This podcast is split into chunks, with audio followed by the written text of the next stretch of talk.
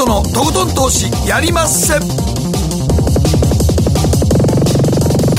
はいどうも皆さんこんばんは。北野誠です。そして進行 MC の大橋ひろ子です。そして番組アシスタントのケリーアンです。はいということでございましてね感染拡大を防ぐために、はい。距離を置いてスタジオも変えていろいろやっておりますけどね。はいそうです、え今日のゲストもオンライン出演となっております、はい。経済ジャーナリスト和島秀樹さんはリモートなんですが、え和島さんには日本株グロースバリューどちらに妙味ありそして決算いろいろ出てきましたが決算から見える今後の日本株の行方、とりあえず今日本ってもう本当になんか今株式市場どこがそこな今ちょうどチャート的に言うと2番底つけに来てるなって感じですけどもね、二番底で済むのかどうか。そうなんです。このまあでもね普通2番底が一番深いんですけどもね。んどうなっていくでしょうかね。どうなってい振り回されてますけどね、はい。そしてマーケットのリアル後半ですが。はい。双日総合研究所調査グループ上級主任研究員安田沙子さん別スタジオからご出演いただきます。はい。そして今日の投稿のテーマではい。すが、、えー投稿テーマはデジタルデトックスしてますか？ということになっています、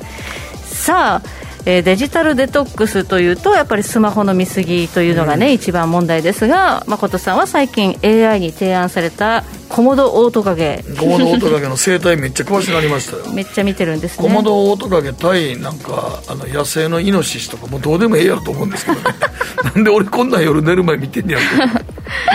ついつい送られてきたら見てる。でもねあれだから動物つながりなんやろな多分提案されるってことはなんかそれにつながるやつ見てたいやそうなんか多分なんか見てたんでしょうね、はい。でトカゲになってるわけ多ですね。分ワニからトカゲに移ってると思いますけど、ね、ワニは見てたんですね。ワニはちょっと見てしまったんですよワニ対トラとかでワニ対、えーライオンとか見てしまったんで。多分そこであ人工知能がコモドオオトカゲ好きでしょみたいな感じですね。はい。はいはい、そして今日は月一月末なんで今日は休日でも祝日でもありますけども、えー広瀬隆夫さんが、はい。あの11時半からですので、ははいいよろしくお願いします。もう何回も何時からですかという書き込みするからもう11時半です。はい、お広瀬さん願いします。11時半出演ということで今日は12時までお付き合いいただければと思います。ではこの後は誠とひろ子の週間気になるニュースから早速スタートです。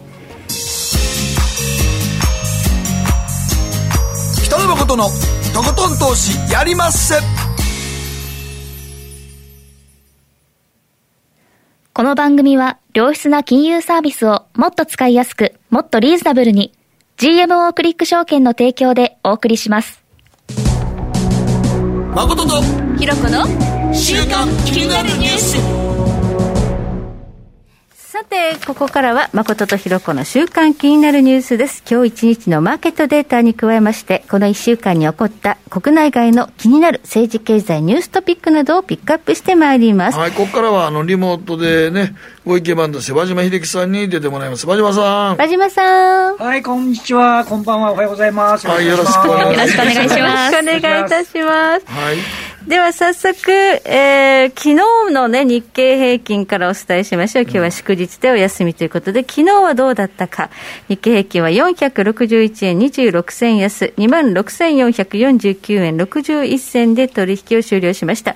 まあ、今週週明けはですね、あの、ロシアが、えーウクライナ、まあ、東部の、まあ、独立を訴えている、まあ、二つの共和国に対して、えー承認したということで、そこにまあ、派兵をするるというところまで、えー物事が進んだということで、かなり日本株も売られる展開となりました。和島さん、やっぱりこのマクロ環境は、まあ岸田政権抜きにしてもあまり良くないですからね。そうですね。あの、まあ、国内のね、まあ岸田さんの話は横に置いといても、あの、そもそも、えーアメリカの金融引き締めの問題で3月15、16の FMC に向けて、すごく神経質になっているところに、えー地政学リスク、それもあの、このど土日のところでですね、まあ、最初にアックマーケットが日本だっていう、また毎度のことみたいな受け止め方になってしまっていて、まあ、あの、こちらの方がね、またさらにその手控えムードを醸し出してしまったっていう、まあ、そんな終始の動きだったですよね。そうですね。特にあの土曜日にね、あの、飛び込んできたニュースで、バイデン大統領が、いや、ロシアはもうウクライナに侵攻するよと、バイデン大統領が言ったのが、あれびっくりしましたね。まあアメリカね、はい。うん。そうなんですよね。だからあれがなんかもう情報を掴んでいて、ああいう発言になったんではないかっていう、まあこれも憶測がね、出てましたですよね。そうだからあれもだはいからね、実際に共同通信がそれをまあ一応土曜日の朝に発表して、僕名古屋のラジオでやってた時に、バイデンえバイデン大統領が言ったの？あれ、すごいなんか、真偽分からなかったですからね、いきなりバイデン大統領が言うそうですね。うん、ちょっと唐突な伝わり方だったんです、ね、そう、だから僕もあの時思った、はい、あこれでまた月曜日、日本、東京マーケット開いたら、多分またよりつっかり低いやろうなと思って。うん、私もそう思いました。週末になると、今度はあのフランスのマクロン大統領が動いて、うん。はい、えー、米ロ首脳会談をやるんだということで、うん、な仲介したみたいなね、うん、で、それはそれでなんか交換されるのかなと思ったり、でもこの話はもうなくなりそうですよね。そうですね、もう多分あの首脳会談はもうないですよね、はい、ちょっと緊張感高まって、むしろ制裁の方にもう舵切ってるっていう、そんな動きになってますよね。はい。ということで、まあ、こういうね、外部環境が悪いということもあって、日本株、ちょっと冴えない展開強いられるのはしょうがないんですが、でもまあ決算の中身、あるいはまあバリュー対グロース、まあ、いろいろな角度から和島さんには今日本編ではお話伺っていきたいと思います。はいそしてアメリカの市場です、えー、2月22日、ニューヨークダウは482ドル57セント安の3万3596ドル61セントということで、えーまあ、アメリカのマーケットもやはりちょっと冴えない展開を強いられているということなんですが、うん気になるのは、えー、金利動向ですね、えー、先週あたりまであの長期債利回りは2%の大台に乗せて動いてたんですが、うん、このウクライナ有事の緊張などもあって、て、債券市場に買いが入っているようで、え債券利回り、えー、長期債利回りは1.943%ということで、少しこう低下基調になっています。和島さん、ちょっとやはり安全資産といったときに、はい、えー、やっぱりアメリカの国債というのは一番大きい資産なんですかね。一番でかいマーケットです。し、しかも、あの、ね、周囲見渡しても2%のトリプル A の国債なんかそんなあるわけじゃないので、やはり安全資産といえばアメリカ国債という形で、まあ、これなかなかね、あの、金利の上昇も懸念されて、なんか、あの、こう、場合によっては、あの、低下してくること自体が、アメリカの景気鈍化するんじゃないかみたいなね、ふうにも取られられないかねないっていう、なんか、マーケットの外部環境が、取りようによっていろんな形になってしまうので、まあ、それがあのように、あの、まあ、日米というか世界的な株価もね、ちょっといろんな形で警戒しちゃってるなという印象もありますね。はい。まあ、金利動向というのもね、今年は非常に大きな注目点ですからね。はい、まあ、特に、ね、どうぞ。はい。いや、それに言ってみても、今やっぱちょっと株式市場が揺らぐのは、バイデン大統領も不人気やっていうのも大きいですよね。これね。もうこれ、ね、あの、和島さんも思うんですけど、はい、やっぱり支持率が高い政府っていうのは、やっぱ株安定してますもんね。そうこれ、これがまたあのバイデンさんの支持率が低いことが、うん、あの要は、えっと、パウエルさんが再任された瞬間から高派になったっていうのは、はい、やっぱり支持率が低迷しているのは、インフレだからっていう論理になってるっていう部分があるので、うん、あのちょっと多少、要はマーケットから見れば、多少マーケットに目つぶっても、インフレを退治にしに行くんじゃないかっていうところですよね、うん、そもそも、北野さんおっしゃったように、えー、大統領の支持率悪いっていうのは、そもそもそのマーケットにとっていいことではないのに、うん、それをあのこれまでそんなに金融緩和急がなくてもいいんじゃないのって人を再任したら急に高くなってですね、なんか忖度し始めてること自体も、なんかマーケットにとっては、うん、うん、どうかなっていう見方にはなっちゃったんですよ、ね、逆にちょっとなんか、あれ？失敗やったな、みたいな感じになってますもんね、今。そうなんです、ね、おい、再任しといたのに、お前何、高派に転向してんねんって。まあ、でも、バイデンさんからしたらちょっと待ってくれよもあったでしょうけど、はいね、まあ、バイデンさんも今ちょっと本当人気がどんどん下がってきてるので、はい、だからロシアのウクライナ情勢も結構強気になって出てってるんだと思うんですけど。強気にならざるを得ないと思いますよね。そうですよね。ここで支持率を、やっぱり私はすごいっていうことを見せて、支持率を回復したいっていう思惑は当然あるんではないかと思いますね。はい。はい。えそして、えー、ちょっとコモディティ見ておきましょう。WTI 原油価格ですが、えー、昨日は92ドル35セント。そして、まあ、ニューヨーク金、えー、1907ドル40セントですが、えー、今、日本でね、一般報道でも大きく報じられています、円建ての金が史上最高値更新ということで、ゴールドが買われています。今、1キロバーのゴールドを持っていると、こんなね、スマホぐらいの大きさですよ。うん、これ、700万超えてますからね。はい。これは、あの、ドル建ての価格がそんなに上がってない、まあ、ウクライナ時で上がってるけど、円建てが上がってるっていうのはどういうわけでしょうか、ね、もう間違いなく円安効果っていう話ですからね、だからあの金あのお持ちの方にとっては、いいんですけど、他の、例えば今、あの、ガソリンをね、あの政府が補助して少し下げようっていう話にはなってますが、やっぱりその資源価格との上昇と同時に、あの、為替の円安が進んでるんで、えー、金を持ってる方は北格かもしれないけど、そうでない、一般生活してる人たちは、ちょっと場合によってはね、その価格のバイアスが円安分だけかかっちゃってるっていう部分があるので、まあ、それが日本にとっても、まあ、あの、まあ、インフレ気味というのと、えー、場合によっちゃちょっと消費に水ささんかみたいなね、懸念っていうのも出てる。まあ、片やでもちろん、為替の円安っていうのは企業業績にとっては、輸出企業にとってはプラスという面もあるんですけれども、というところですかね。はい。今本当に円安とその資源高が来てますから。ね、あの、鈴も上がってますからね。鈴 鈴とかニッケルも上がってますもんね。ニッケル上がってますね。はい、はい。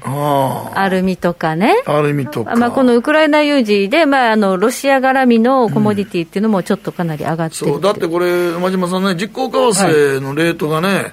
あの一番高いところで半額になったって言ってましたもんね、あそうですね、だからやっぱりいろんなところにそういうことも、ね、影響出てきちゃってるっていう話にはなりますよね。だから日本ってなんか細かくなんかちょっとずつインフレになってる。あんまりいい意味でインフレになってるわけじゃないので、そうなんですね。これは給料給料が上がって、アメリカみたいにものすごい上がってるからみんな上がっていくんやっちゃうんじゃないのでね。おっしゃる通りです。アメリカの賃金の上昇もそうですけど、うん、あの、場合によってはその、このアジアの周辺だと韓国とかでも給料、賃金上がってますけど、うん、日本はもう全然上がってなくてですね。上がってないのに、はい、輸入品が多いから、やっぱり価格帯はどうしても上がっていくっていう形になってるので。そうなんですよね、だからやっぱりどうもちょっとコスト、家計の2年の負荷っていうのがね、ちょっと気になるところではあるかなっていうのが、このところのあの動きでもありますよね、うん、その辺がね、岸田総理、全然分かってないと思うんですよね。その話はまだまた後ほど聞きましょう。はい、はい、ではここでケリーが気になったこの1週間のニュースのピックアップです。はい、私の気になるニュースは、ワークマンキャンプ用品の販売開始というニュースなんですが、うん、この番組で結構ね、ワークマンのニュースは何度も取り上げてますが、うん、キャンプ用品を初心者5点セットとして1万円以下であの売り出したということがすごい衝撃的なんですけど、はい、あの例えばですね、キャンプ用品の中でテントが4900円とか、寝袋が1500円という、かなり安い、あの、低価格で提供してるんですけど、じゃあこれどうやってやってるのってことで読んでみると、えー、ウェアとの素材を共有することで安くなっているそうです。例えば、まあ、登山用のマウンテンパーカーの撥水だったり、防虫素材をテントにも使ったり、はい、あと、ジャケットの中綿を寝袋にも使うというように、まあ、生地の調達コストを抑えたことで価格がだいぶ抑えられているということなんですね。うんであまあ、コロナ禍でずっとこの2年から3年にかけて、うん、やっぱりどこか行きたいってなったとしても、まあ、人の多いとこには行けないとかちょっとホテル泊まるのはちょっと怖いとか、うん、そういう時にキャンプってかなりねあの流行りましたよね、なので、まあ、日本、海外、例えばアメリカとかだともっともうかいあの旅行行こうみたいになってますけど、日本だとまだまだキャンプのブームは長く続くのかなと、うん、んというところなので、はい、そうね、ワークマンって今、本当にあのゴルフやってる人らもみんな結構、ワークマンの下着とか、うん、そうなんですか？あのなんかあの体感とかに強いんですよ、うん、意外と、うん、実用的なんです、ね、実用的だから中のインナーにワークマン着てる人すごくて安くてあったかいとかね。だからユニクロじゃなくてワークマンに着てる人多いんです。ヒートテックじゃなくてこっちのワークマンの肌着とか。そにスイッチしてそう防寒着はワークマンやなとかっていう人多いんです、えー、動きやすいんでねほんで。もともとそのねあの働く人ワークマンですからね、動く人のためにっていう機能性を高めた外で工事やってて寒い人のためにこんなの作りましたっていうのが引用されてゴルフウェアの中に入ってきてると。つまりゴルフウェアで買ってるんじゃなくて、あの防寒着としてワークマンを使ってるとかね、まあ、株価は今今、ただ下がりに下がってますけど。ね、残念ながら。はい。まあ、あの、株価はちょっとだいぶ上がりましたのでね、バリエーション的にも割高になっちゃったちょっとまあ、あの、正直言うと、PBR も3倍から4倍の間ぐらいですから、ちょっと今の環境で売られやすいですけども、まあでもワークマン今やってるの結構みんなに受けてますのでね。そうですか、ゴルフやる人もか、結構増えてんですよね、あの、キャンプと一緒で、そうそう密にならない。今書き込みもあるけど、ユニクロ高いってそうです。ユニクロの方が高いですよね。高い高い。ワークマンの方が安いですもんね、今。そうなんだ。そう。僕も横浜にあるワークマンに行って、なんか、あの、普通の、あの、働くじゃなくて、ファッション性のあるのが横浜に売ってるんですけど、はい、見に行ったら安くて結構おしゃれな多いんですよ。へえ、うん、今回ね、出てきたこのキャンプセット、うん、5点、あのこのテントとか、寝袋とか、なんかテーブルとか椅子とか、5点セットで1万円しないですよ。うんいやそれはすごい画期的ですよ、ね、すね。安いよね、うん、なんか欲しくなっちゃうよね。いや、欲しいです。狙ってます。キャンプ行こうかなって 気持ちになるっていうね。ねはい、ワークマン、ちょっと株価は今下がっているところですけれども。まあ、一時やりすぎたんでね。めちゃくちゃ上がったんでね、ねはい、はい、はい。ここからも注目企業ということですね。うん、はい。では、ここまで誠とひろ子の週間気になるニュースでした。この後、コマーシャル挟みまして、引き続き、マーケットフロントラインで和島さんにお話を伺っていきます。うん北野誠のとことん投資やりまっせやりまっせって英語では？レッツラゴーかないらっしゃい。ご注文どうぞ。うんと大盛りラーメンにトッピングでチャーシューコーンメンマ海苔それに味玉白髪ネギで。ああバターとワカメも。全部のせい一丁。シンプルにわかりやすく。株式 FX は GMO クリック証券占いましたぞあなたの未来。えどんな？あなたは努力次第で大きな成功を収めます。ただし野菜中心の食事と早寝早起き適度な運動をして健康に注意なんだよ母ちゃんのセリフと一緒じゃん。未来は自分で切り開く。株式 FX は GMO クリック証券。すると川上からどんぶらこどんぶらこどんぶらこって何？桃が流れてくる音だよ。じゃあかぼちゃは？こ天ぷら粉、天ぷら粉かな鳥は？唐揚げ粉、唐揚げ粉。パパおやすみ。置いてかないで。頑張るあなたを応援します。GMO クリック証券。北野誠のとことん投資やりまっせ。みんな集まる集まるよさて、ここからはマーケットフロントラインです。改めまして、経済ジャーナリスト、和島秀樹さんとオンラインでつながっています。和島さん。よろしくお願いいたします。よろしくお願いいたします。今日のテーマは？はい。グロースバーサスバリュー。決算から読み解く春相場。いやでも本当にグロースは成長してないですかね、今もう。グロースという名前で言ってるのもおかしいぐらい、叩き売られてますからね、今ね、和島さん。もう、あの、株価のチャートだけ、あの、一つ一つ見てると、なんか悪材料が出たんじゃないかっていうような、くらいに、あの、まあ、場合によっては1月の4日にまで、上場来の高値をつけてて、うん、そこからズドドドって下がってる銘柄もあるので、はい、いや本当になんかあったんじゃないかぐらいのね、このグロースバリューっていう、急にそのバリュー株の台頭とグロース株の、えー、調整っていうのがね、進んでます。なんとなくね、あのトヨタとかね、あ三菱 UFJ とか、はい、この辺がなんかわーっとあの、ね、買われてる、まあだね、上昇率が見てると、何年前に戻ってやんと、和島さん、驚きませんでした？そうですね、あのおっしゃる通りで、あのこれ、えっと、いわゆるそのあのメガバンクなんかを持ってるだけの方にとっては、うん、あの年初から、いや、なんか周り騒いでるけど、なんかあったのみたいな、なんか、ね、別に普通にあの、うん、何年来の高値みたいな銘柄になっちゃってたり、そうだからね、あの配当だけもらってても、全然気にもしてなかった方、多いと思うんですよね。そうなんです、うん、まあ、本当にそういう方々が、なんか突然なんか株価の上昇が始まってきている、でまあ、これはね、あとはもう一つはご案内の通り、あの資源価格が上昇しているというところで、金利が上昇している、まあ、金利の上昇で、えー、利ザヤの拡大が見込めそうなメガバンクということと、うん、まあ、あとは資源価格の上昇、まあ、あの直近でいうと商社株ですとか、ですよね、海運とかですね。あのね、あのちょっと数年前まではあの決算の説明会のところで、いや、あなたたちいつまでその、えー、CO2 燃やすような資源からの掘削してるのみたいに怒られてたところが、もう今やまた資源で我が世の春みたいな話になってて、あの結果的にはそれが利益につながって、またそれが還元、株主還元につながるというようなパターンになってきていて、まあね、本当にここのところ数年、えー、ずっとそのアメリカでも GAFAM、というところが強くて、うん、まあ、日本でもそれに類推するような銘柄が堅調だったところが、まあ、まずはね、その金利の上昇というところで、うん、まあ、あの金利の上昇なので株、PER が高くて、まあ、逆に言うと、株式の益利回りが低くなってしまうハイテクっていうのは相対的に魅力がないと、うん、まあ、相対的っていう表現使いますけど、それにしては、ちょっとあの調整も厳しいなっていうような感じなんですよ、ね、相対的っていうか、もうものすごくガラッと180度、いやなんかつまり、局面が変わりましたよね。本当にもう、まさにガラッと変わって、これ、実は去年も、あの、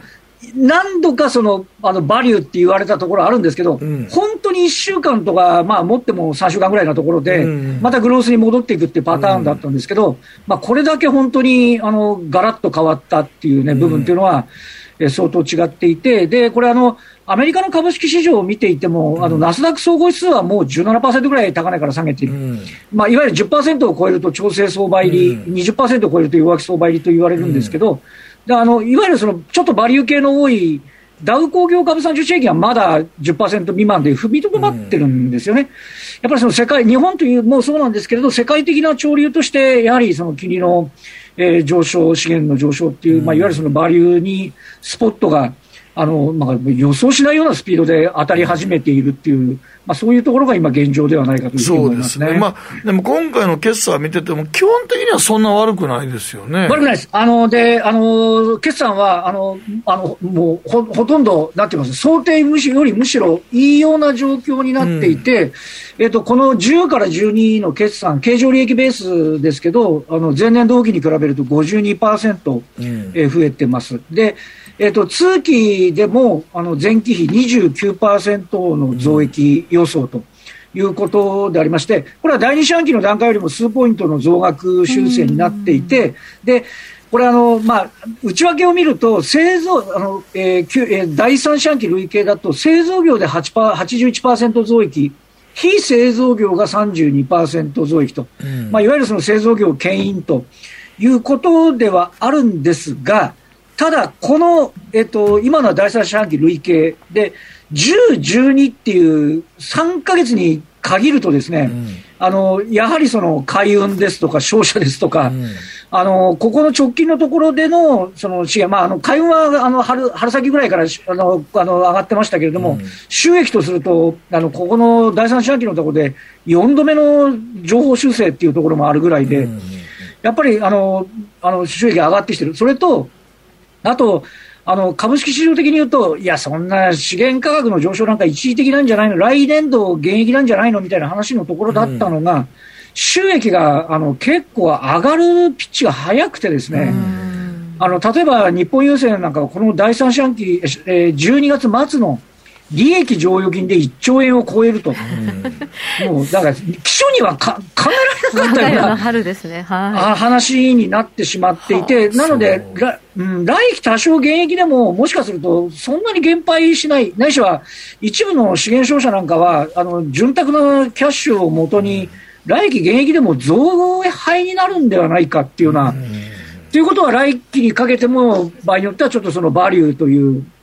部分が、まあ、継続するのではないかという見方が、ここへ来ては、あのその決算通過した後で、またちょっと強まってきてるっていうでもね、日本郵政とか川崎汽船とか、はい、海運株が、まあ、バルチック指数が、まあ、いいよって言って、まあ、でも昔よく言ってたんやけど、はい、僕らがしたらその何十年も前にそのバルチック指数とか見てたけど、今見てないから、うん、みんな全体の目がグロースやったと思うんですよね。うん、はい、ねだけど、そこで急になんか、え？川崎線上がってるよとか、日本郵船上がってるよとか。みんななんか、この、最近始めた人は知らない銘柄なんですよ知らないと思うそう、そういう昭和の銘柄ね。昭和のね、オールド、オールドエコノミー。でししかも、はいあの今、あのこの海運3社が、えっとあなんて言いますかね、みんなで出資して、えーオーシャンネットワークエクスプレスっていうコンテナ船の会社を作ったんですけど、これって、3年前まで実は赤字なんですよね。ぶあのもうぼ僕たち持ってたら本体がやられちゃうから、もうちょっと外に外しちゃえって言って、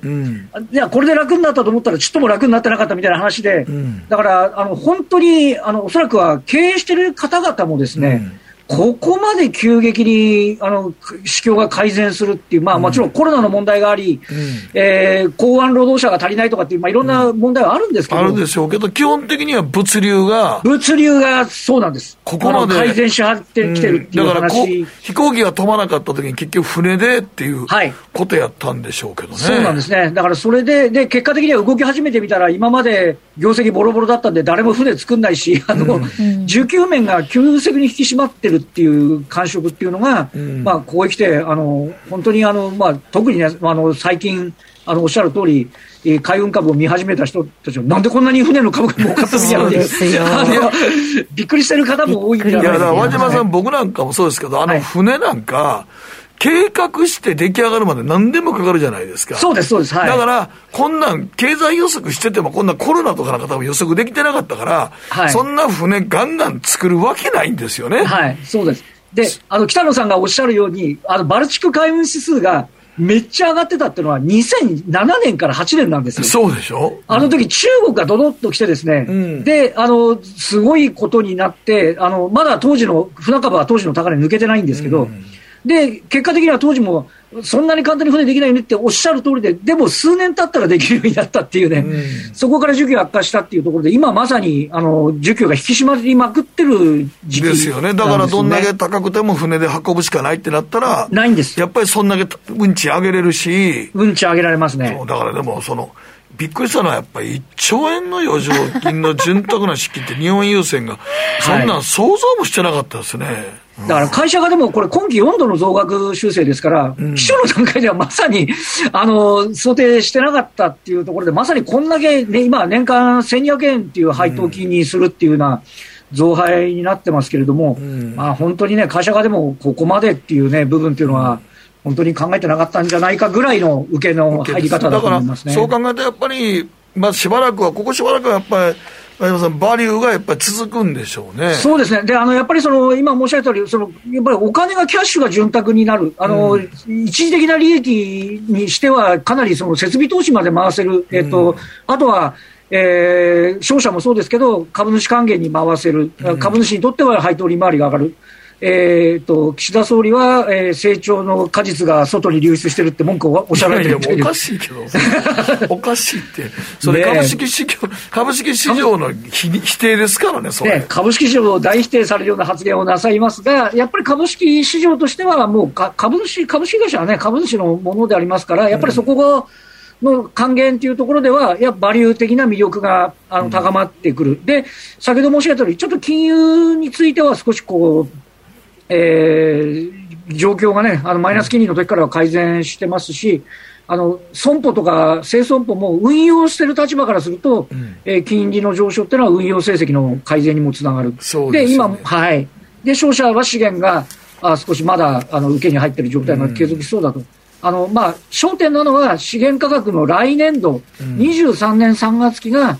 まあ、どうなっていくかっていうところっていうのが、まあ、あの最大のポイントなんでしょうけど、まだ基礎の段階では少しこの潤沢な資金のところの方に、えーちょっと注目当たる可能性はあるかなといでも、和島さん、この一方、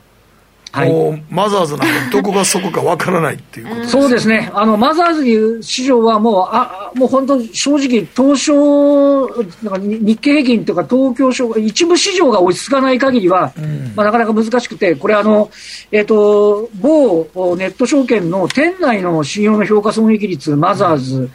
えっとマイナス34っていうですね、だから、え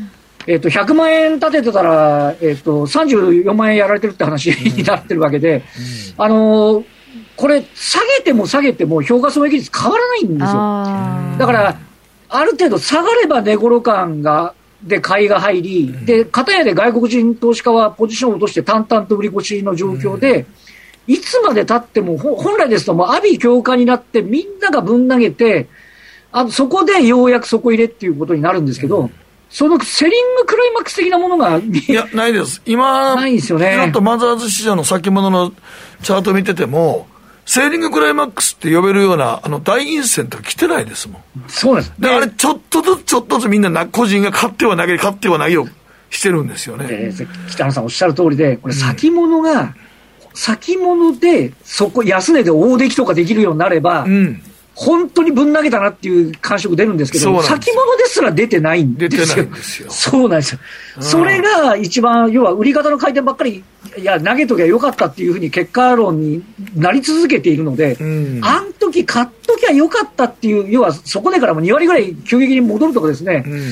していかないと、まあ、それには、まずは一部市場の安定っていうのが、まあ、不可欠になってくると、特にやっぱり、まあ、ねえ、和島さん、あの、春からほら、市場再編になって、はい。はい、変わりますから何かはい。で、あの、一つ、あの、変わってくる可能性はあると思うんですね。うんで、あの、なんて言いますかね、その、マザーズ、マザーズが止まるためには、マザーズはグロース株なので、グロース株が止まらなければいけないっていう一部市場もですね、あって、で、あの、まあ、ちょっとある程度日程的なものを上げていくとですね、その市場再編が来る。で、あの、そその前に FOMC が来る。で、FOMC が来るのが3月の15、16なんですけど、うんで、日経平均の高値っていうのが、去年の9月14日なんですよ。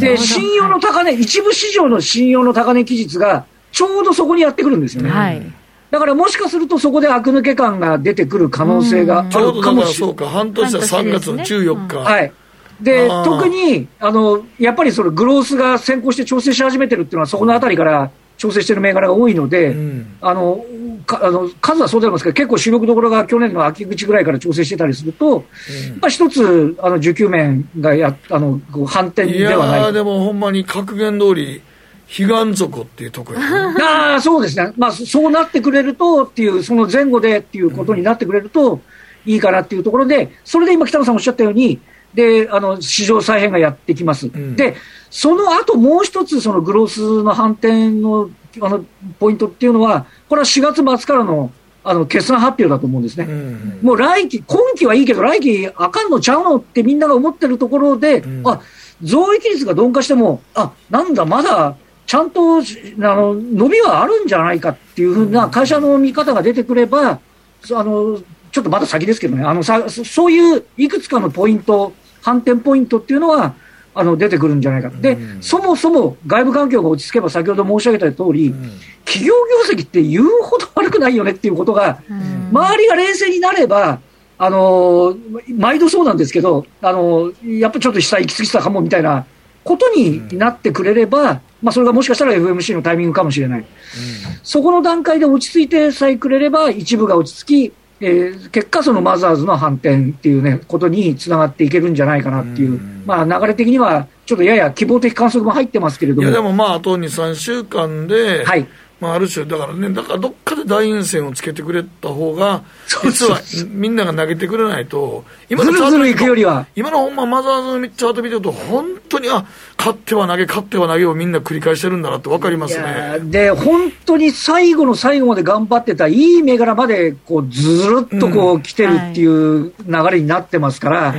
あの、マザーズであることが悪になってしまってるんですよね。そうなんこれ上がるときはマザーズだったら最後は、あなんだ、あの銘柄マザーズだからいいじゃんみたいな話になるんですけど、今まさにその、さ最悪に逆になってるところなので、まあ、あるところで意味、いい銘柄に関しては、買い場探しのところに来てるって、みんなが思ってまた投げてみたいな話なんですけどね。はい。ちょっとそこのあたりですよね。いや、難しいですよね、でも今の状況、でも今の状況では、なかなかやっぱり、なんかもう、はっきりとした底入れのサインが出てるわけでもないし、そうなんです。だから、これ一部市場も、あの、外部環境が落ち着いて、まあ、日経平均がね、あの、下から10%、15%上がるような形になってくれば、まあ、そこで、あの、ようやくなんか、え周りの投資家の人たちが 一息ついてくるというね、うん、だから日経平均でも、はい。PBR でもまだ1.2ぐらいあるので、PBR で、あれが1.1割ってきたら、ちょっとまあ、ああ、そうです。もう底入れするなって、近いなって思うんですけどね。で、片やでもう一つ言えるのは PR、これちょっとあのソフトバンクグループが入っちゃってややこしくなってるんですけど、うん。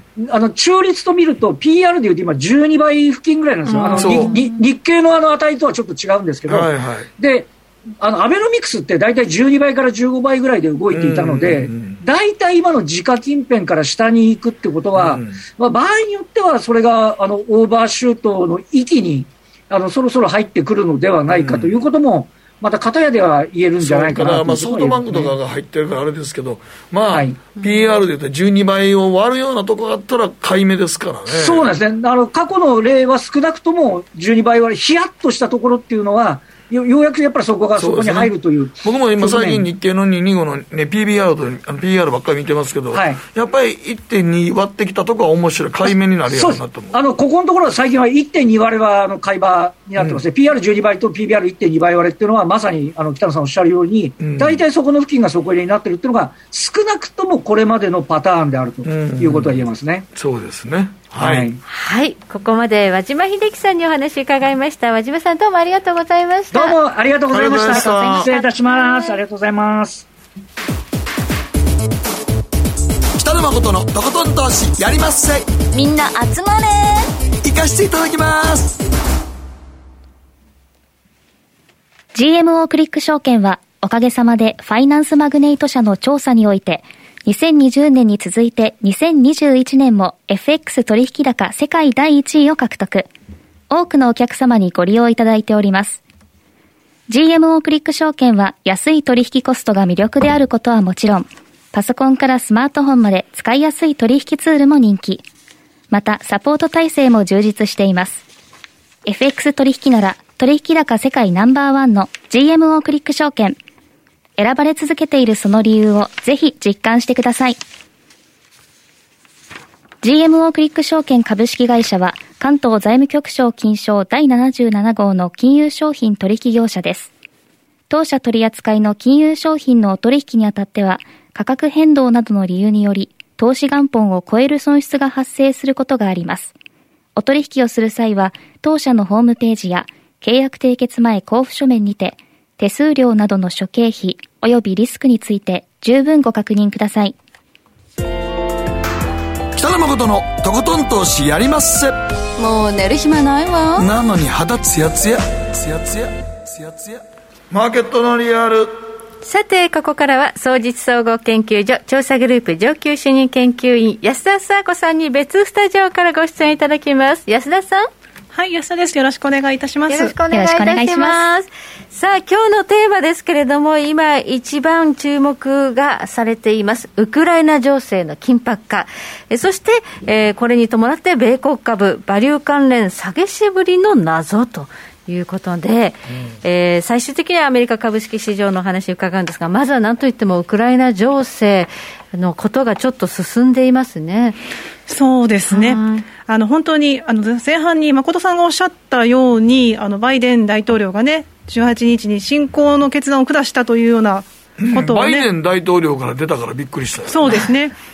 で、あの後実際にね、あの、ロシアが行動に出たというところですけれども、そもそもそのウクライナっていう国っていうのはね、あの、プーチン大統領が、その、切り離せない一部だと。うん古代ロシアから常にロシアと共にあるというふうな演説で話してましたけれども、ではその、経済的にどういう立場にあったかっていうのを振り返りますと、1枚目のスライドなんですが、貿易総額で見た、まあ貿易相手国地域のランキング見てみますと、まあ、国別では実は中国が1位だったりしまして、15%をシェア占めてるんですね。で、ロシアは7%なんですけど、地域ってなりますと、やっぱり EU が44%を占めるわけですよ。だから、通商関係、経済関係の結びつきが非常に強いということが分かります。その一方で、経済の血液、生命線と言われるエネルギーになりますと、ご覧の通りですね、ロシアが35%握り、その隣国のベラルーシ、親ロシアの国のベラルーシが20%握ってて、55%、ね、ウクライナの生命線握っているような状態ということになりますと、そのウクライナで樹立する政権によって、まあ、新ロシアによったり、EU 側、NATO 側によったりというのは、こういったその経済とエネルギーの触れにあるっていうところが分かりますそうです。ね、どっち、どっちも重要なんですね、どっちも。はい、はい。まあ、こういったところで今のところゼレンスキー大統領というのは NATO 加盟を目指すということで西側に寄ったというわけですけれども、うん。まあ、ロシア側からすると、まあ、とんでもないということになるわけですが、うん、2枚目のスライドになりますけれども、よくあの NATO の東方拡大というのが問題視されていますけれども、ここで地図で見てみますと、この特にブルーのエリアですよね、はい、こちらがですね、まあ、90年以降、まあ、あの NATO に加盟していったわけですけれども、うん、もうポーランドだったり、チェコだったり、ハンガリーっていうのはね、まあ、まあ、旧ソ連と関係の深い国であったということであったりですとか、はい、エストニア、ラトビア、リトアニアなんかまさにね、そういった国々ですけれども、オセロがひっくり返ったかのように NATO に加盟していたというところで、まあ、新ロシアの国というのが本当に減っていってしまったと。い。うところで、ロシアとしては安全保障上の問題というのが大きくなったということが分かります、脅威だったということですね。そうですね、はい、まあ、そういったわけで3枚目のスライドで、えー、近年になりまして、ロシアというのは3つの要求を出しましたということですけれども、その1つがやっぱり NATO の不拡大。うん、2番目がロシア国境付近への攻撃兵器の配備中止、まあ、3番目は1997年以降に加盟した国から部隊や兵器の撤去、まあ、要はロシアに近い国々というところですよね、うん、でそういった話になったわけですけれども、これについてはアメリカがまあ拒否をしまして、3番目については情報の共有などという、ちょっと情報のを、ね、示したんですけれども、ロシアもこれを拒否しましたということです。でちなみに中国っていうのはあの、北京五輪の時にね、プーチン大統領と会談してましたけれども、はい、まあ、中国はその NATO 不拡大については一致をしたけれども、あとの2つについてはこう、あまり態度を決めなかったというところで、やはりその中国としても、今度、アメリカとの通商協議が入りますから、そちらについては態度を表明しなかったというところで、中国の戦略的立場を取ったというふうに思われます。で、えー、まあ、そういった経緯ですけれども、まあ、実際に今ね、あのロシアの動きによりまして、えー、米英、独日など同盟国ですね、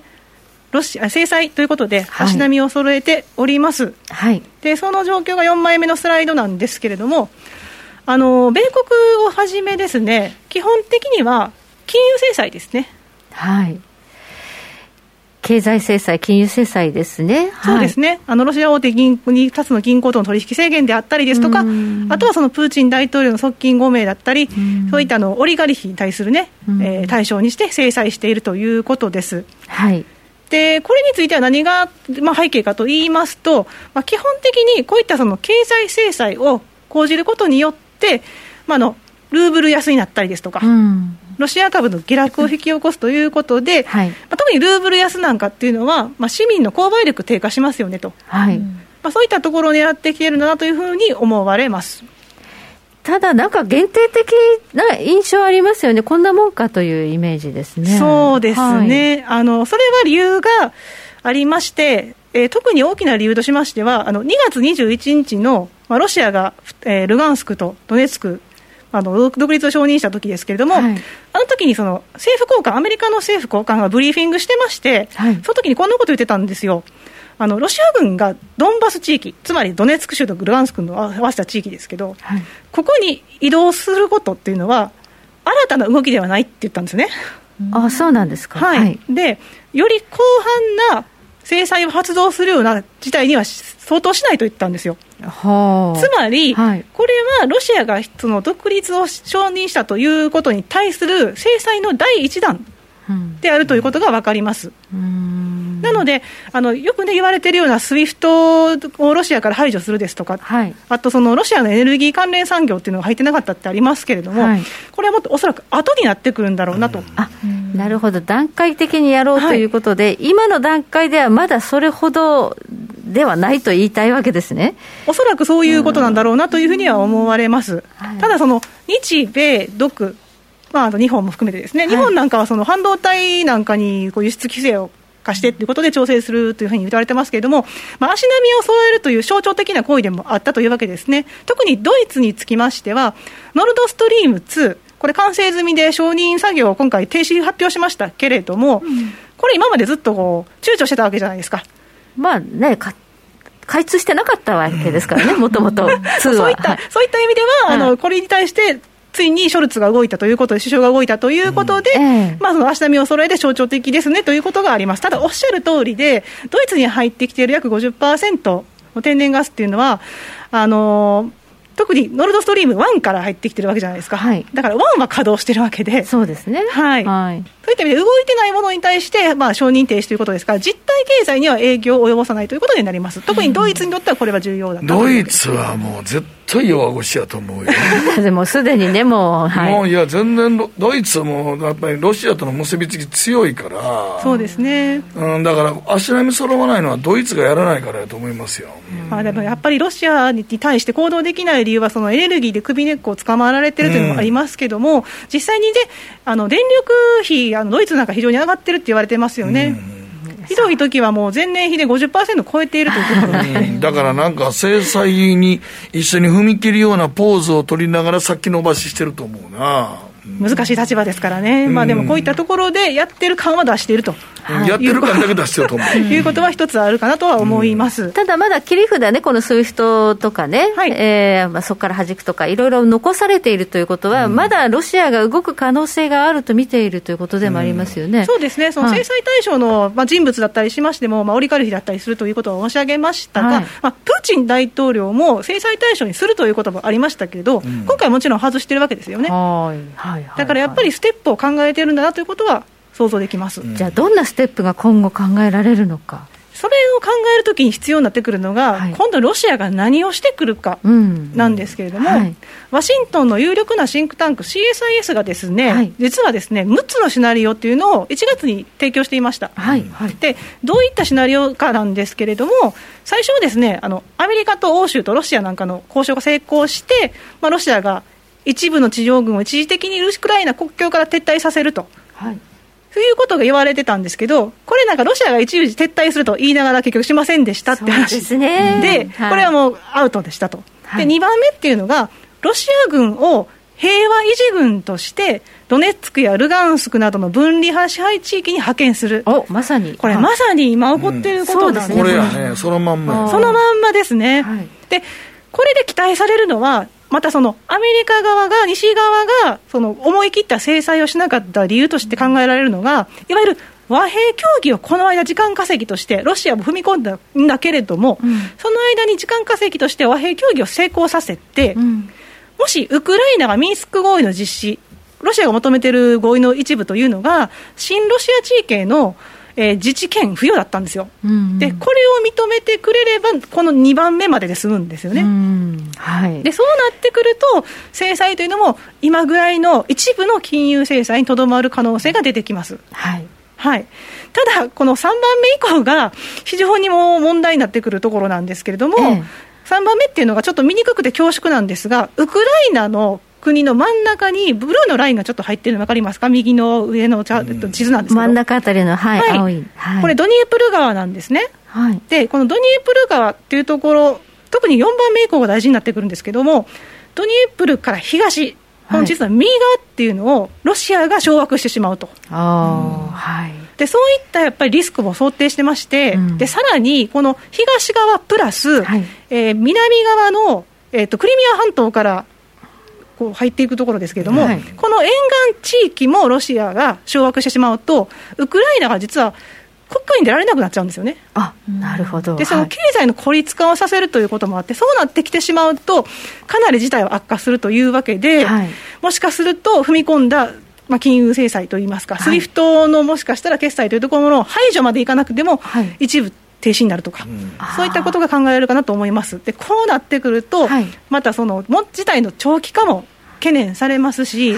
何よりあの冷戦の再来になってしまいますね。ああ、なるほどね。東ウクライナ、西ウクライナ、昔の東ドイツ、西ドイツでありましたけれども、そこがある意味その、まあ、NATO 側とはい。ロシアの代理戦争の地になってしまうとはははいうリスクというのは CSIS などで考えられているようです。で、最悪のシナリオがロシアによるウクライナ全土小占領ですね。うんまあ、プーチン大統領がどこまで考えてるのかということなんですけれども、そうですね制裁されたくはないので、制裁との兼ね合い考えるんでしょうかね。そうですねあのやはり考えられるのは、クリミア併合した2014年にやってきますけれども、ええあれもそのロシア側が承認して、欧州側、米国側というのが承認してないままで終わってきているので、そういったその落としどころをもしかしたら探ってくるのかなというふうには考えられます。こういう、まあ、長期化っていうのが一番嫌なシナリオなんですけど。本当にそうですね。はい。はい。まあ、先ほどちょっとね、いろんなコモディティ、まあね、貿易上の関係も強いということがありましたけれども、インフレにつながりかねないですよね。そうですね。で、インフレにつながりかねないというところで、この前、ECB がね、あの立場を変えて、高派にシフトしたと言われましたけれども、はい。はいあの HICP ね、1月の HICP 速報値っていうのが5.1%になって過去最大の伸びでしたが、はい。チャート見てみますと、やっぱりエネルギーっていうところが大きいんですけど、ええちょっとね、食品も徐々に上がってきてるんですよ。で、ここで問題になってくるのは7枚目なんですけど、はい。やっぱりウクライナとロシアといえば、世界の穀物庫なんですよね。はい。はい。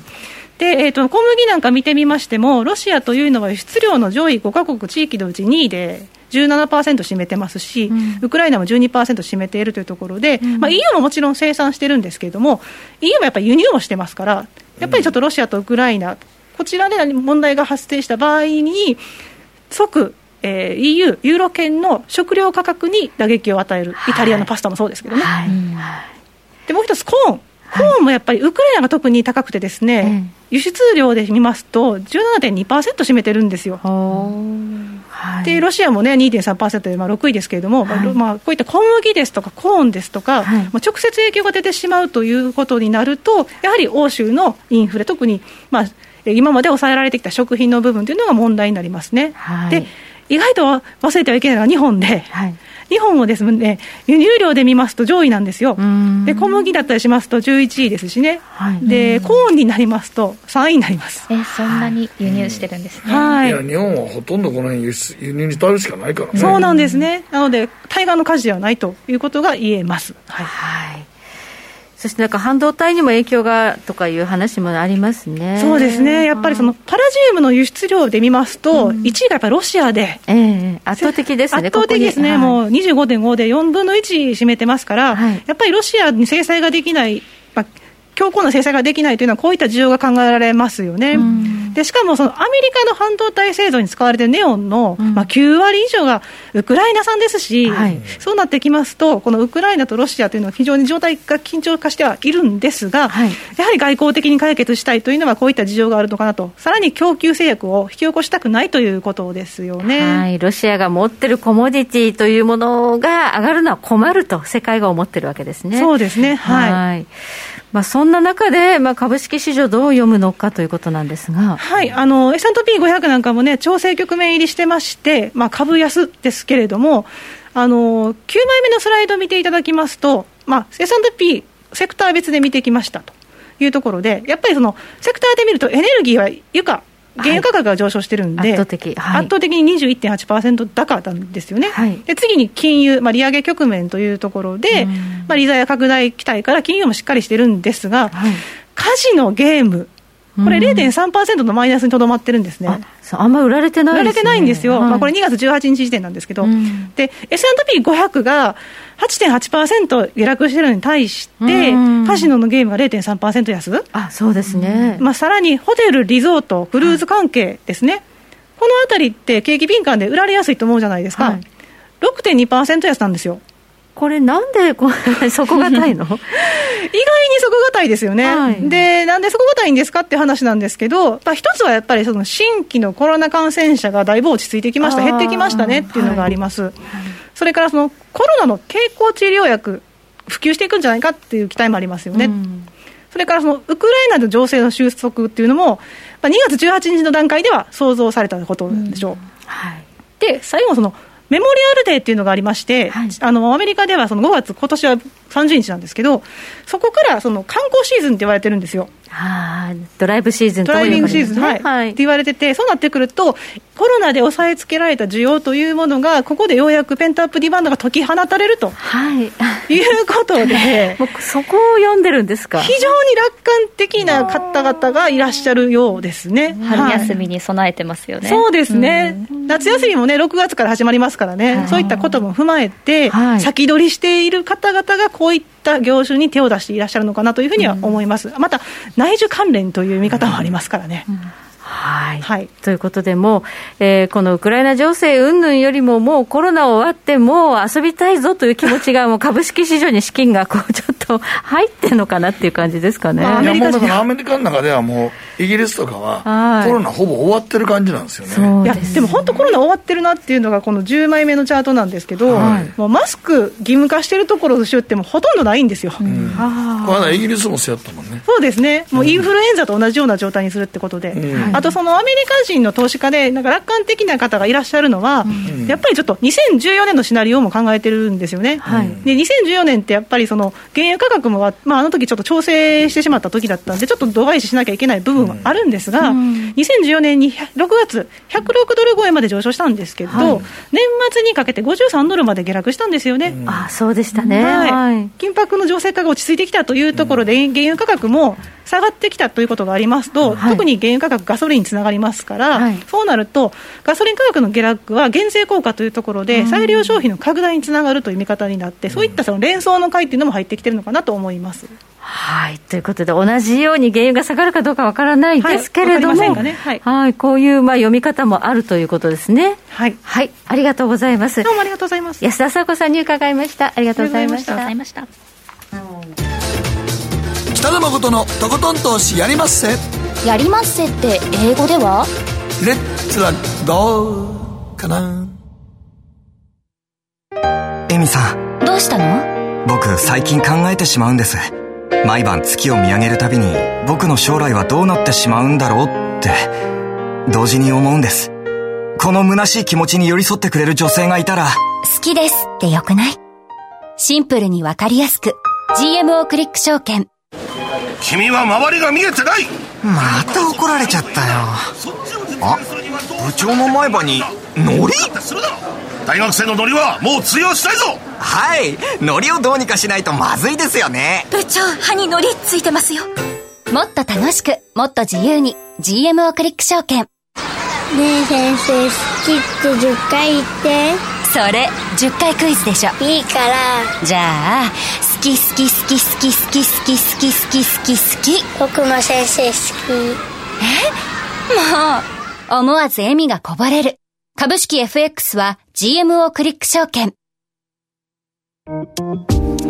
さてここからは皆さんからいただいた投稿を紹介していきます。今日のテーマデジタルデトックス。はいキリンアット神戸投資勉強会さんですね。デジタルデトックスほとんどできておりません、はいはい、仕事は一日中デスクワーク。昼休みはスマホで株。朝晩の通勤中は スマホでニュースやツイッターを見てしまいます。生活とデジタルはもはや切り離せないと思いますので、はい、画面を見ない時間を作るというよりは疲れを感じたら早めにマッサージや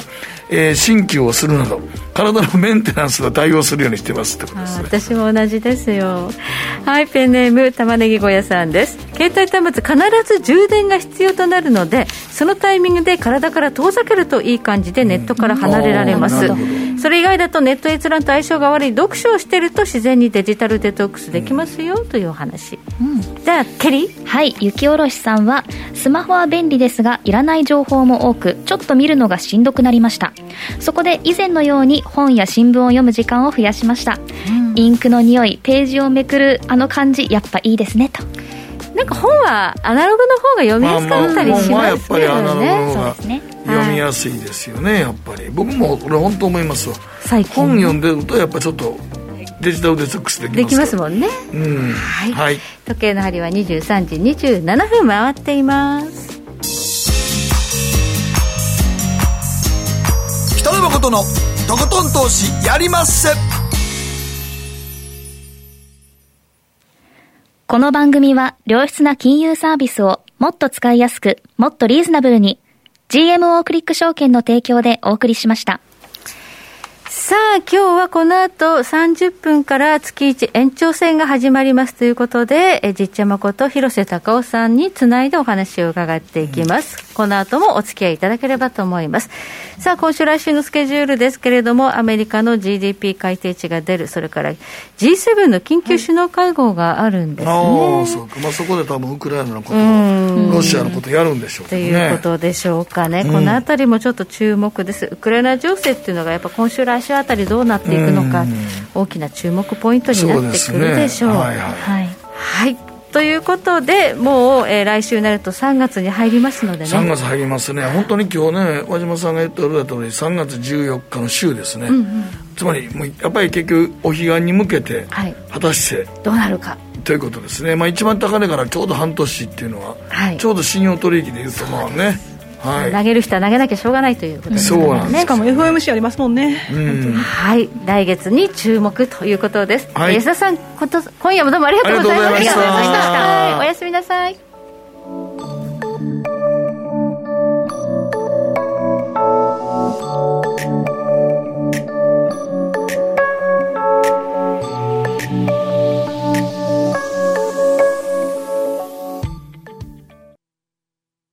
GMO クリック証券プレゼンツ。北野誠のとことん投資やりまっせ。月一延長戦。はいということでもう2月もねこれで23日。で 今日で水曜日は、ま、水曜日まあまあ28日までしかないですからね。はい、はい、ということでもう最終週ということでございまして今日は月1延長戦。改めてよろしくお願いいたします。はい、はい、前半部分は広瀬隆夫さんとつなぎましてアメリカの最新情報を伺っていきます。そして後半では誠さんのコーナーということで、はいはい、今日どんなテーマになりますか、まあ、僕はあの日本の EV 事情ですね。はい EV ですね、うん、まあ、これからの大きなテーマということで日本の EV 事情についてお話を伺っていきます。ということで今電話がつながったようですので早速進めてまいりましょう、はい、この番組は良質な金融サービスをもっと使いやすくもっとリーズナブルに GMO クリック証券の提供でお送りします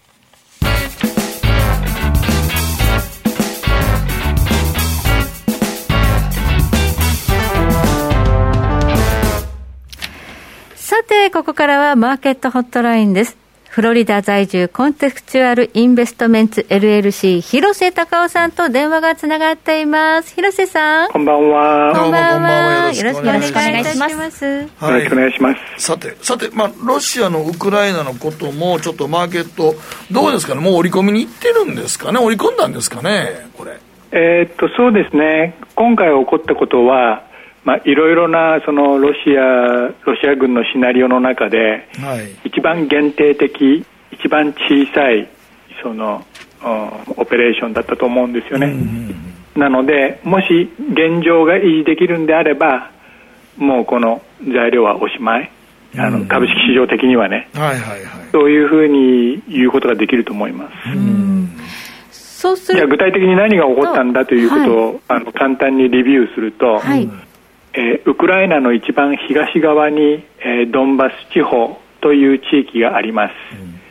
うん、でここにはドネツクとかルハンスクとかそういう、まあ、軍事産業を含む工業工業の町工業都市ですねがあるわけです。で2014年に実はあのウクライナ危機という事件があって、うん、その時にもこの地域は親ロシア勢力が支配下に置いてるんですよね、はい、でもその、まあ、停戦協定として、えー、ミンスク協定というのが結ばれたんですけれどもその時にこの地域のその国際法上の立場わざと宙ぶらりんのままになってたんですよ、うん、でも実質的にはもう国民の50%以上があのロシア語をしゃべりますし、うん。まあ、進路的な地域だというふうに言うことができると思うんですよね。はい、だから今回そのロシアの戦戦車がロシアの国境からドンバス地方に入ったっていうことはこれ自体は、まあ、まあ、ほとんど無抵抗で入ってるわけですよ。うん、むしろ歓迎の旗振られてたというニュースありました、ね、はい、そうなんですね、歓迎の旗が振られてたりなんかして、うん、えまあ、それはまあ全員ではないと思うんですけども、うん市民のうちの半分ぐらいはそれを歓迎しているということで、その意味において今回起こったことっていうのは軍事衝突軍事衝突ではなくて、うん、その実質的にもロロ新ロシアの領土になってるんだよというその既成事実を国際社会に認めさせようという、まあ、ロシア側のアピールということですよね。だから我々は歓迎されてるんだよという演出をしてるわけですからね、はい、そうです。でも長引くとロシアの方が僕有利かなと思うんですけどね。その通りです、というのは、えー、そのドンバス地域のすぐ後ろ側、ロシア側は、うん、えー、ロストフ・オン・ドン、英語で言うとね、えー、ロシア語だとロストフド・ドナン、ドヌーっていうのかな、ちょっと発音できないんですけども、うん、そういう大きな都市があって、うん、そこは、まあ、大阪みたいな大都市ですんで、その補給線とかね、えー、食料の確保とかそういうのは全然問題ないんですよ。だからロシアは長期にわたってそのドンバス地方に居座ることができるということですよね。だからそう考えると、そこにずっとおるってことは、ちょっと、まあ、ロシアの方に有利に働きそうな気がするんですけど、有利に働きます、はい、マーケット的に言うと、まあ、ここでもドンパチでなって、わーっとならない限りは、もう、生還かなっていうところの方がいいんですかね。えっと、マーケットが一番恐れてたことは、うん。えー、本格的な経済制裁だったと思うんですね、はいうん、でそういった場合に具体的に何を指すんだというと、うん、一つは SWIFT の停止、うん、SWIFT というのは、えー、国際間の銀行決済ネットワークですよね、うん、それからロシアを弾き出す、それは発表されてません、それともう一つマーケットが嫌気してたのは、ひょっとして、えー、ロシアの石油、天然ガスの不買運動、ボイコットですよね、それが発表されるんじゃないかというふうにあの懸念されてたんですけども、それも起こりませんでした。なので、今発表されたその一連の経済制裁というのは、ごく小さなその制裁なんですよね、例えばロシア国債の取引を停止した方がいいとかね。それはもう あのほとんどあの国際投資家は持ってませんので 関係ないんですよね。だから、まあ、経済制裁のそのインパクトは小さいと。いうことですよね。はい。で、まあ、一方、もっとちょっと気になるのは、やっぱり利上げですかね。はい。となると、まあ、ウクライナ問題が、まあ、ベストケースのシナリオになったんで、うんはい、そろそろ市場参加者の関心は、S うん、FRB に戻ってくるというふうにあの予想するのが順当なところだと思うんですよ。はいはいはいでこちらの方は見通しは暗いですよね、なぜかというと、足元のインフレ率は7.5%でして、政策金利は0から0.25%なわけですから、もう全然お話にならない政策金利の設定になってるわけですよね。それをどういうふうにあのこれから克服していくのか、というのは大きな課題だと思います。そうですよね、だからこれ、一部にはいきなり0.5ぐらいから始めるんじゃないかという話も出てきましたけど、はい、これ、いわゆるショッ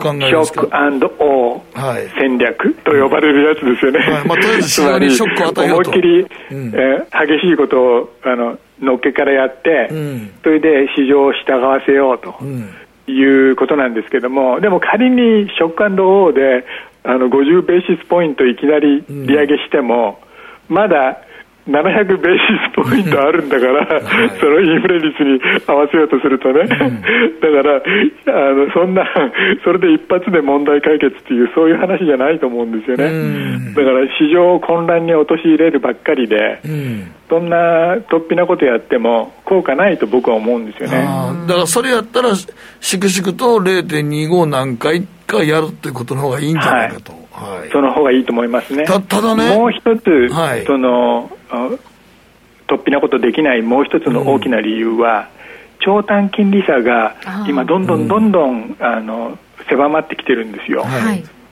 でその金利差ゼロになると、それはリセッション、リセッション、つまり景気後退の前兆だというふうに言われますんで、はい、あんまり慌てて利上げしたら、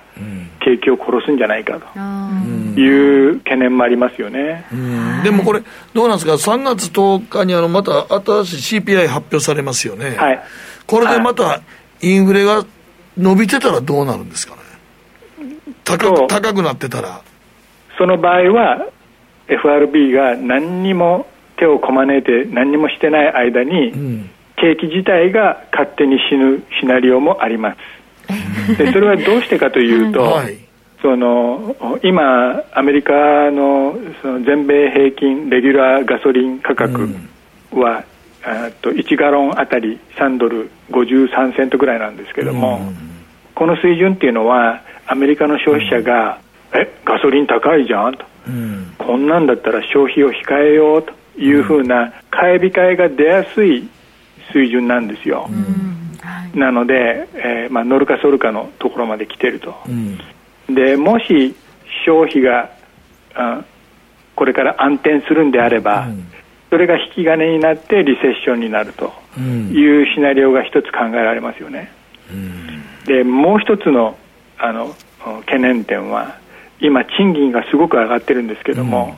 アメリカのその会社の人事部がですね、1年に1回のその給与の見直しじゃだめだと、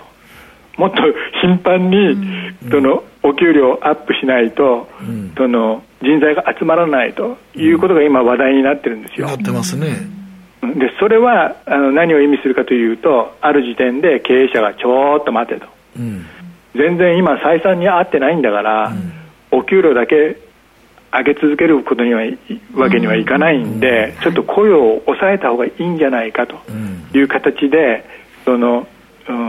まあ、事業計画を見直す、採用計画を見直す、それによってリセッションが来るというリスクももう眼前に、我々の眼前にあるんですよね。だから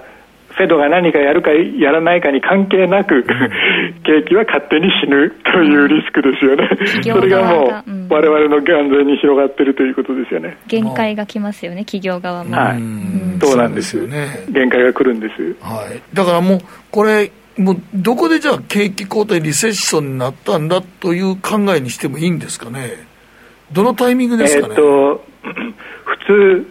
株式市場には先見性があって、はいその未来を予言するというふうに言われますよね。うん、で S&P500、まあ、これはアメリカを代表する株価指数ですけれども、うん、もう年初来マイナス10%ということで、うん、英語で言うコレクションつまりその調整局面入りしたわけですけれども、過去に1月2月の株式市場が合算してえー、マイナス8%とかになった時っていうのは、必ず アメリカはリセッションになってるんですよ。だから株式市場はリセッションリスクあるよっていうことを絶叫してるんですね。はい。それで株式投資で一番やられる局面っていうのは何かというと、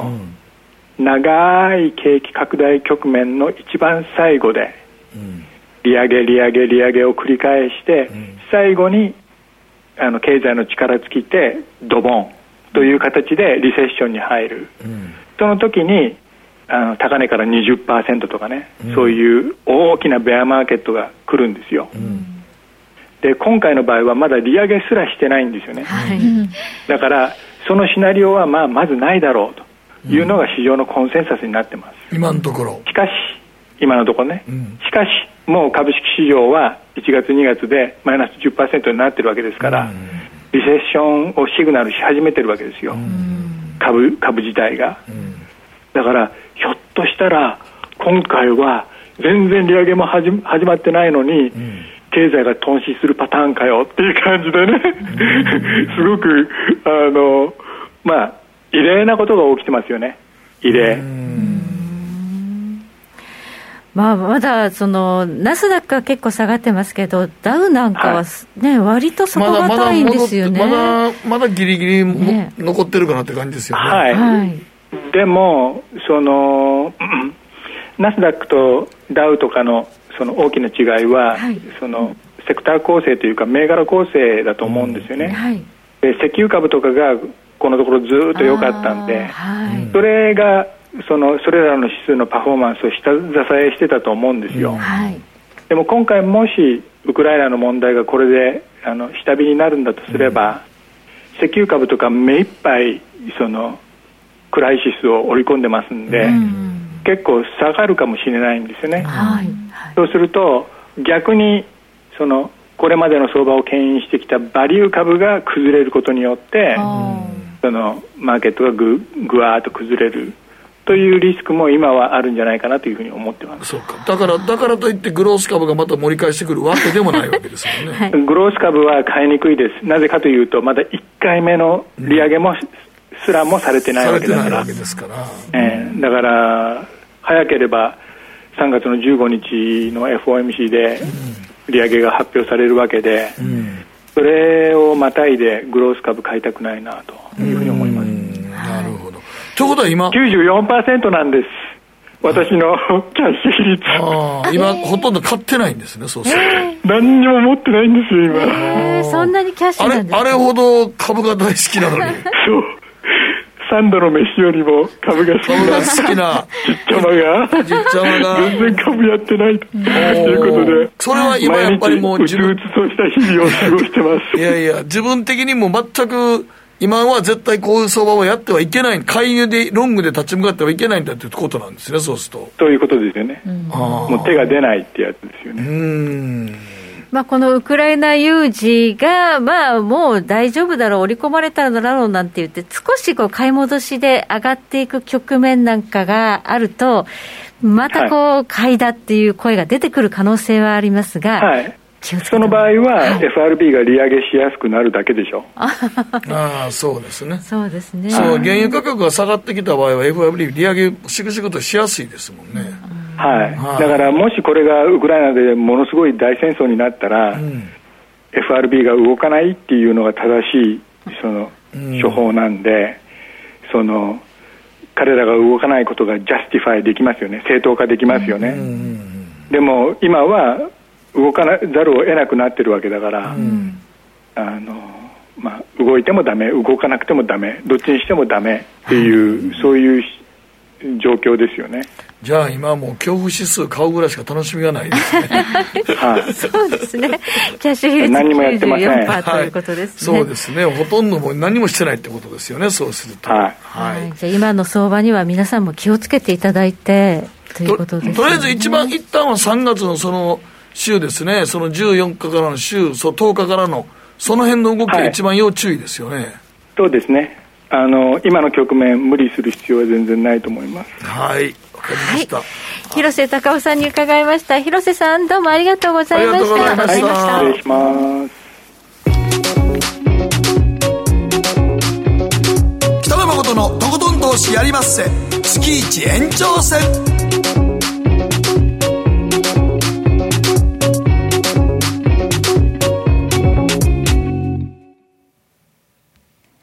GMO クリック証券はおかげさまでファイナンスマグネイト社の調査において2020年に続いて2021年も FX 取引高世界第1位を獲得。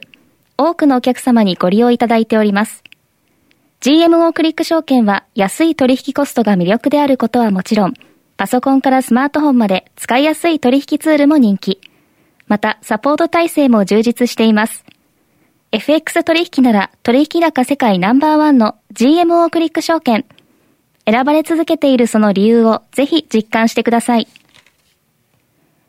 GMO クリック証券株式会社は関東財務局長金賞第77号の金融商品取引業者です。当社取扱いの金融商品の取引にあたっては価格変動などの理由により投資元本を超える損失が発生することがあります。お取引をする際は、当社のホームページや契約締結前交付書面にて、手数料などの諸経費及びリスクについて十分ご確認ください。北野誠のとことん投資やりまっせ。月一延長戦。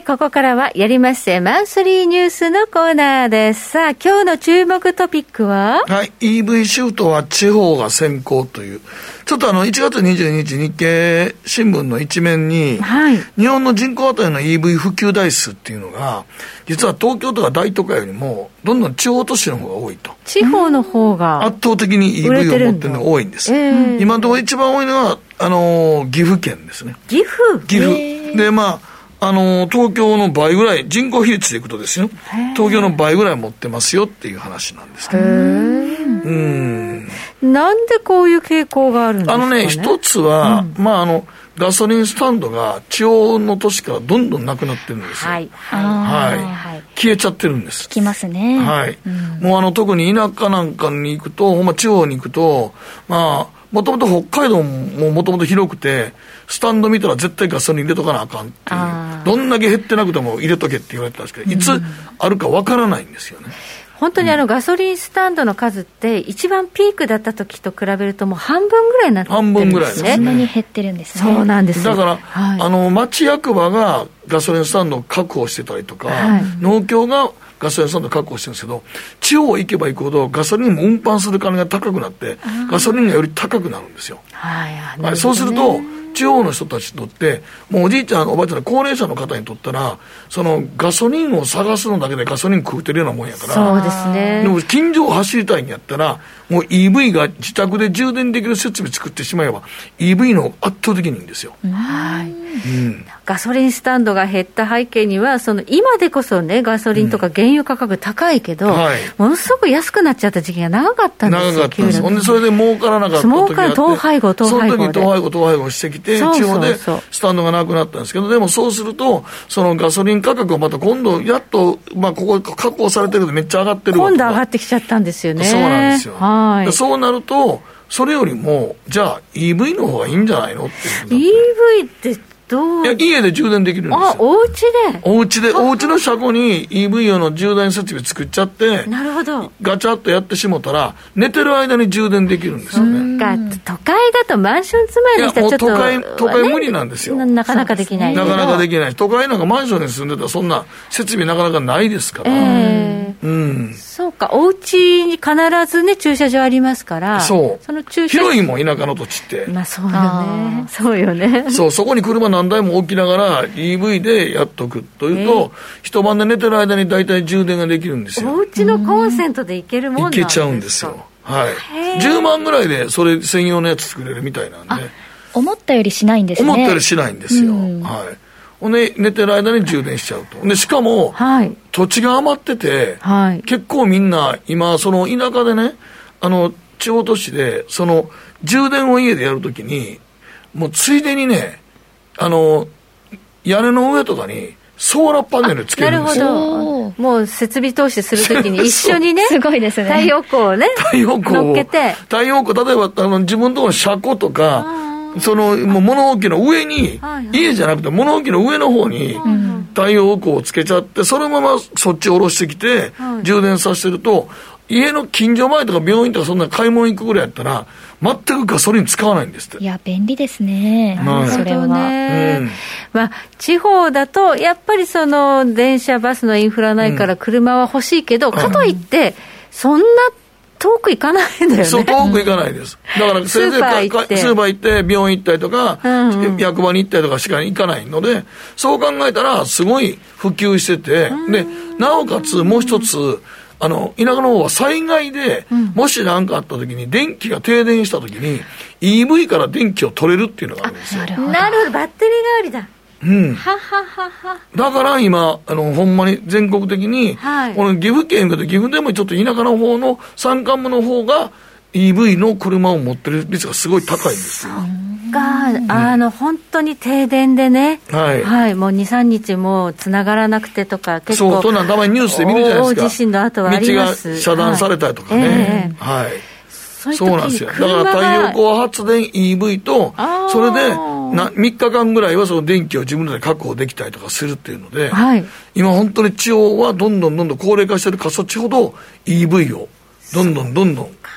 買ってるんですなるほど、うん、いやバッテリーはね、うちでも買おうかなって悩んでる方多いと思うんですよ、うん、なんだかんだやっぱりその震災怖いので、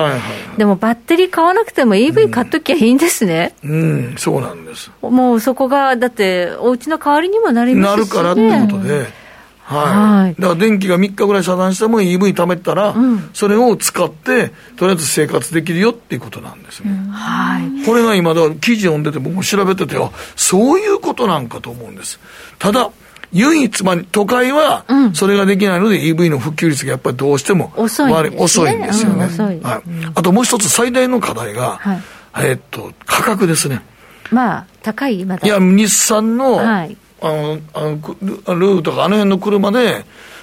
安くても300、4、50万するんですよ。結構するわね。そうなんです。これが、中国みたいに、もう、なんか小型車の軽軽自動車の80万ぐらいの価格で売ってるんですよ、中国は。中国は田舎の方にガソリンスタンドほぼないので、もう。じゃあもう、電気、電気のインフラ来てますからね、そうなんですよこのご家庭にもね。はいああ、そうですだから日本も、はい、あのなんか今高いし、どうやバッテリーがどうしても高いので、はい、コストはかかるし300何万するけど、日本も軽自動車の150万ぐらいの EV 車が出たらもっと普及すると思いますよ。そうですね。これ安くなったら多分普及しますね。そう、だからもうちょっと、日本もだから、なんかこう、高い、高くて、うん、まあ、まだまだ高いのしょうがないんですけども、そこをもっと安くしたら、もっと普及率、めちゃくちゃ上がると思います。上がりますね、うん、そのなんかやっぱりそのバッテリー代わりになるというか、震災の時に助かるっていう意識で考えると、うん、あ途端に欲しくなりますもんね。はい、そうなんですよね。はい、ということで、まあ、これ、補助金、政府がこういうところにたくさんつけてくれたり、あの自治体が進めてくれたりすればね。だからあと自動車メーカーがもっとちっちゃい車の軽に、うん、地方の足になるような軽に、あの EV もっと増やして価格帯安くすると、うん、日本ももっとバンといくんじゃないかと思いますけどもね。うんはい、うん、ということで、あとは価格と、まあ、政府の国策で、ただ、一つ今、かっこいいもあります。バッテリー交換がめちゃくちゃ高いので、何年かしたら、そこはちょっと問題なんですけどね、だから本体価格を最初の初期投資をどんだけ安くして、補助金つけるかどうかってとこが一番これからの EV のあれじゃないですかね、日本の政府の目玉にせなあかんと思いますけどね。ね。なんと地方から普及が進んでいるというのは意外な、うん、そうですね、はい、事実でしたね。はい、時計の針は23時55分回っています。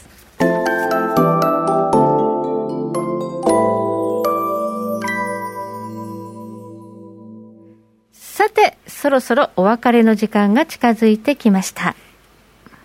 この番組は良質な金融サービスをもっと使いやすく、もっとリーズナブルに GMO クリック証券の提供でお送りしました。はい。さあ、今のマーケットですけれども、うん、ちょっとね、為替市場不思議なことに、オーストラリアドルとかニュージーランドドルが強いんですよ、このところ、オセアニア、はい、なぜ？なんでかっていうとですね、これ、うん、はい。じゃあ、ここで、えー、ケリーからパブが1本入ります。うん、はい。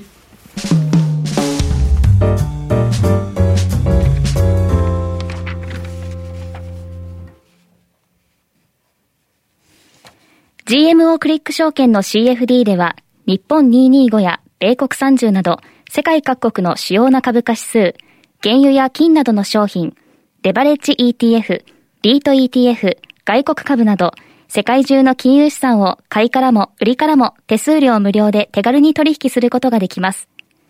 今まで気になっていた世界中のあの指数、あの銘柄、あの商品に投資ができます。パソコンからスマートフォンまで高性能なトレードツールも魅力。CFD も GMO クリック証券。GMO クリック証券株式会社は関東財務局長金賞第77号の金融商品取引業者です。当社取扱いの金融商品のお取引にあたっては、価格変動などの理由により、投資元本を超える損失が発生することがあります。お取引をする際は、当社のホームページや契約締結前交付書面にて、手数料などの承継手数料などの諸経費及びリスクについて十分ご確認ください。はい、はい、先ほど言ってましたニュージーランドと。まずねオーストラリアとニュージーランドって今回のウクライナの有事と場所が全然関係ないので、まあ、遠いですからね、比較的安全というふうに考えられていることが一つと今夜もあのダウ平均今109ドル高、うん、ナスダックも54ポイント高で始まっていてひょっとしてこのウクライナ有事リスクというのを少しこう、えー、終わったと見て株が上がるんであれば、うん、金融政策的に一番もう利上げして布がニュージーランドだったりするんです、だからこの金利が高いってとこにもしかしたら反応し始めちゃってる可能性がある、地政学的リスクほぼゼロですからね。っていうことですね。ね。はい、はい、ということで今夜遅くまで皆さんお付き合いどうもありがとうございました。はいどうもありがとうございました。おやすみなさい。また来週です